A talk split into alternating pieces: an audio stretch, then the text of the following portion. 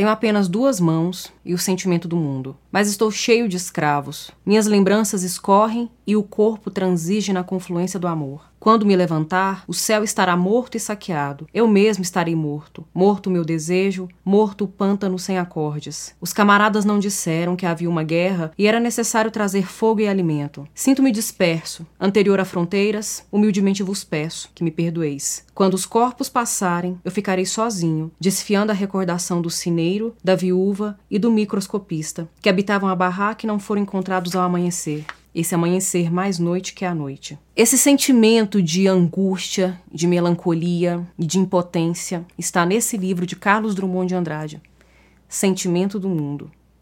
É desse livro que nós vamos falar hoje. Para quem está acompanhando o canal há mais tempo, sabe que o Carlos Drummond de Andrade já apareceu em outros vídeos anteriormente. Há um tempo fizemos uma análise de Claro Enigma, que era uma obra do vestibular FUVEST. E também nós temos o quadro Drummondiando dentro desse canal, em que são analisados alguns poemas desse escritor. Um dos escritores mais importantes da literatura brasileira, porque teve uma participação muito importante dentro do movimento modernista, é um engajamento social, principalmente evidente nessa obra, Sentimento do Mundo, e em A Rosa do Povo, um poeta que mesclou muito bem em sua poética elementos da vida individual, inclusive da vida autobiográfica, quando ele trazia suas memórias de infância, suas memórias de Tabira, as suas memórias como um homem, como um sujeito, mas também questões coletivas, questões ligadas à sua época, questões ligadas à condição humana, questões de poesia, uma poesia extremamente metapoética. A reflexão sobre o fazer poético não abandona a poesia de Drummond e a própria condição de poeta, de homem, de sujeito, que é artista, que tem esse olhar crítico e sensível para o mundo, sempre perpassou a obra desse escritor. O crítico Afonso Romano Santana fala que dentro da poesia do Drummond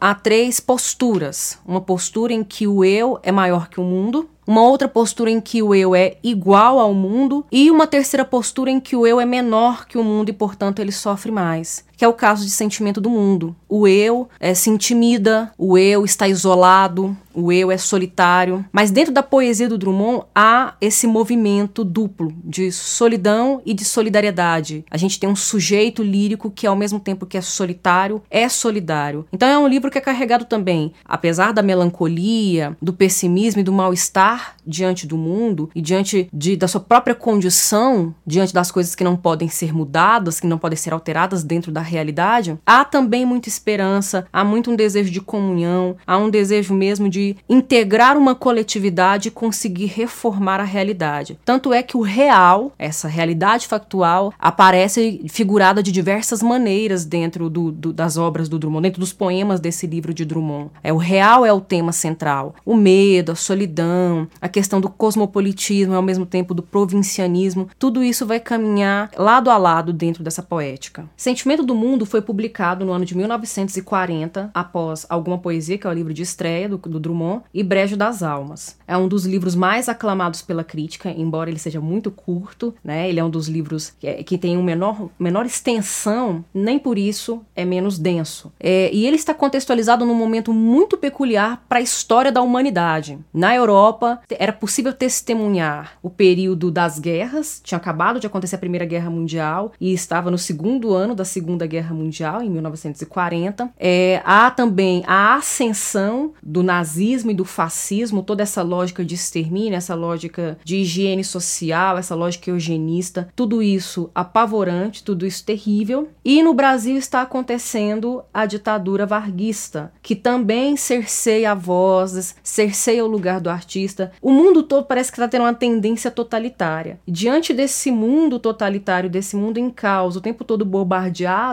como ter esperança, como ser feliz, como sorrir livremente, como sorrir com leveza diante desse cenário. É isso que o Drummond nos mostra nesse livro. Tanto é que o título, O Sentimento do Mundo, corresponde mesmo a esse sentimento de época. E que não é um sentimento muito diferente do que estamos vivendo no momento. É muito comum ler ou reler essa poesia social do Drummond e perceber ainda a atualidade dos temas, a atualidade da nossa perplexidade, muito parecida com a perplexidade que ele tinha na época. E é muito interessante como o Drummond consegue explorar muito bem dentro dessa obra todos os dramas e angústias de caráter individual, no que diz respeito a um sujeito solitário, mas também dramas e angústias de caráter coletivo, aquilo que sofremos igualmente juntos. E é por isso que eu já tinha até falado e eu retomo aqui. É uma obra de profunda melancolia, mas com doses homeopáticas de esperança, porque na solidão nós temos nossas angústias e dúvidas, mas na coletividade nos igualamos e percebemos que não somos tão sozinhos assim.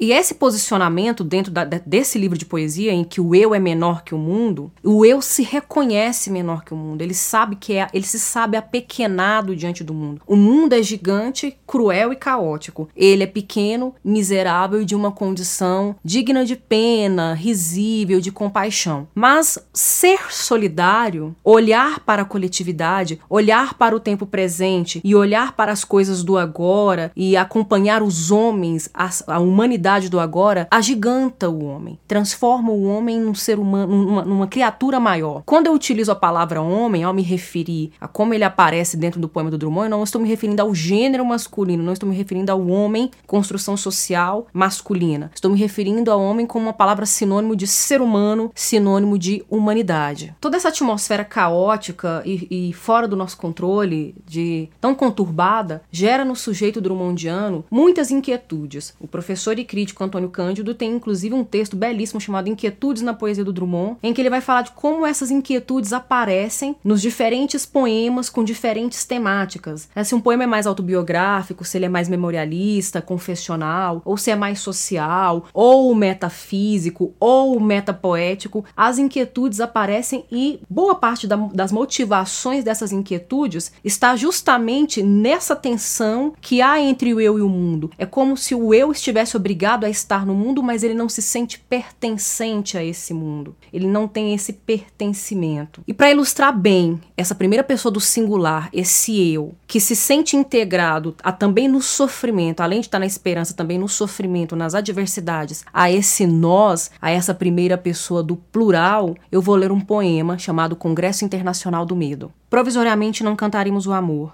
que se refugiou mais abaixo dos subterrâneos. Cantaremos o medo, que esteriliza os abraços. Não cantaremos o ódio, porque esse não existe. Existe apenas o medo, nosso pai e nosso companheiro.